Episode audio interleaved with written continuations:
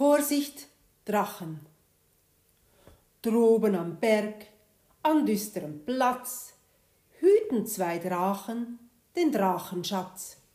Weh dem, der sich naht, dann werden sie rabiat, die Drachen, und machen Rabatz.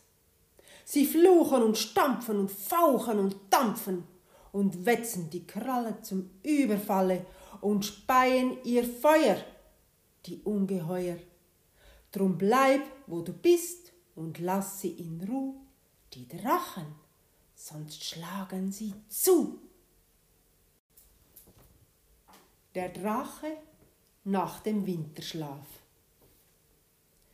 Es war einmal ein Gelehrter, der saß im oberen Stockwerk seines Hauses und las. Es war ein kalter, wolkiger Regentag.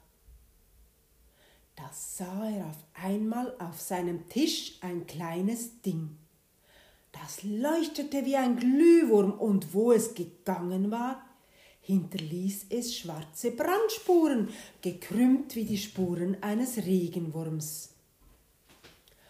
Allmählich schlängelte es sich auf das Buch, in dem der Gelehrte gerade las, und auch das Buch wurde schwarz.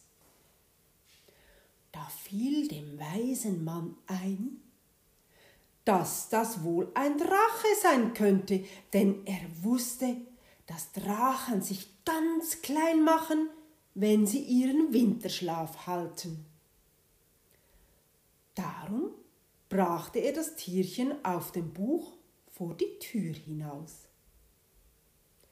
Er stand eine gute Weile da und wartete, aber das seltsame kleine Wesen blieb aufgeringelt sitzen, ohne sich zu bewegen. Da sprach der Gelehrte, man soll nicht von mir sagen, ich habe es einen Drachen, und sei er noch so klein, an Ehrerbietung fehlen lassen. Mit diesen Worten trug er das Buch, auf dem der Glühwurm saß, zurück.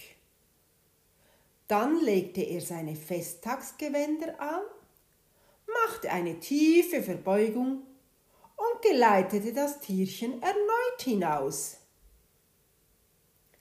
Kaum war er aus der Tür, so sah er, wie es den Kopf hob und sich plötzlich streckte. Mit einem zischenden Laut flog es vom Buch auf, indem es einen leuchtenden Streifen bildete. Wandte sich noch einmal nach dem Gelehrten um da war sein Kopf schon so groß wie ein Fass und sein Leib maß wohl ein Klav dran Umfang. Noch eine Schlangenwindung, da krachte ein schrecklicher Donnerschlag und der Drache fuhr hoch in die Lüfte. Der Gelehrte ging zurück in sein Haus und sah nach, welchen, welchen Weg das Tierchen gekommen war. Hin und her gingen die Spuren bis zu seiner Bücherkiste.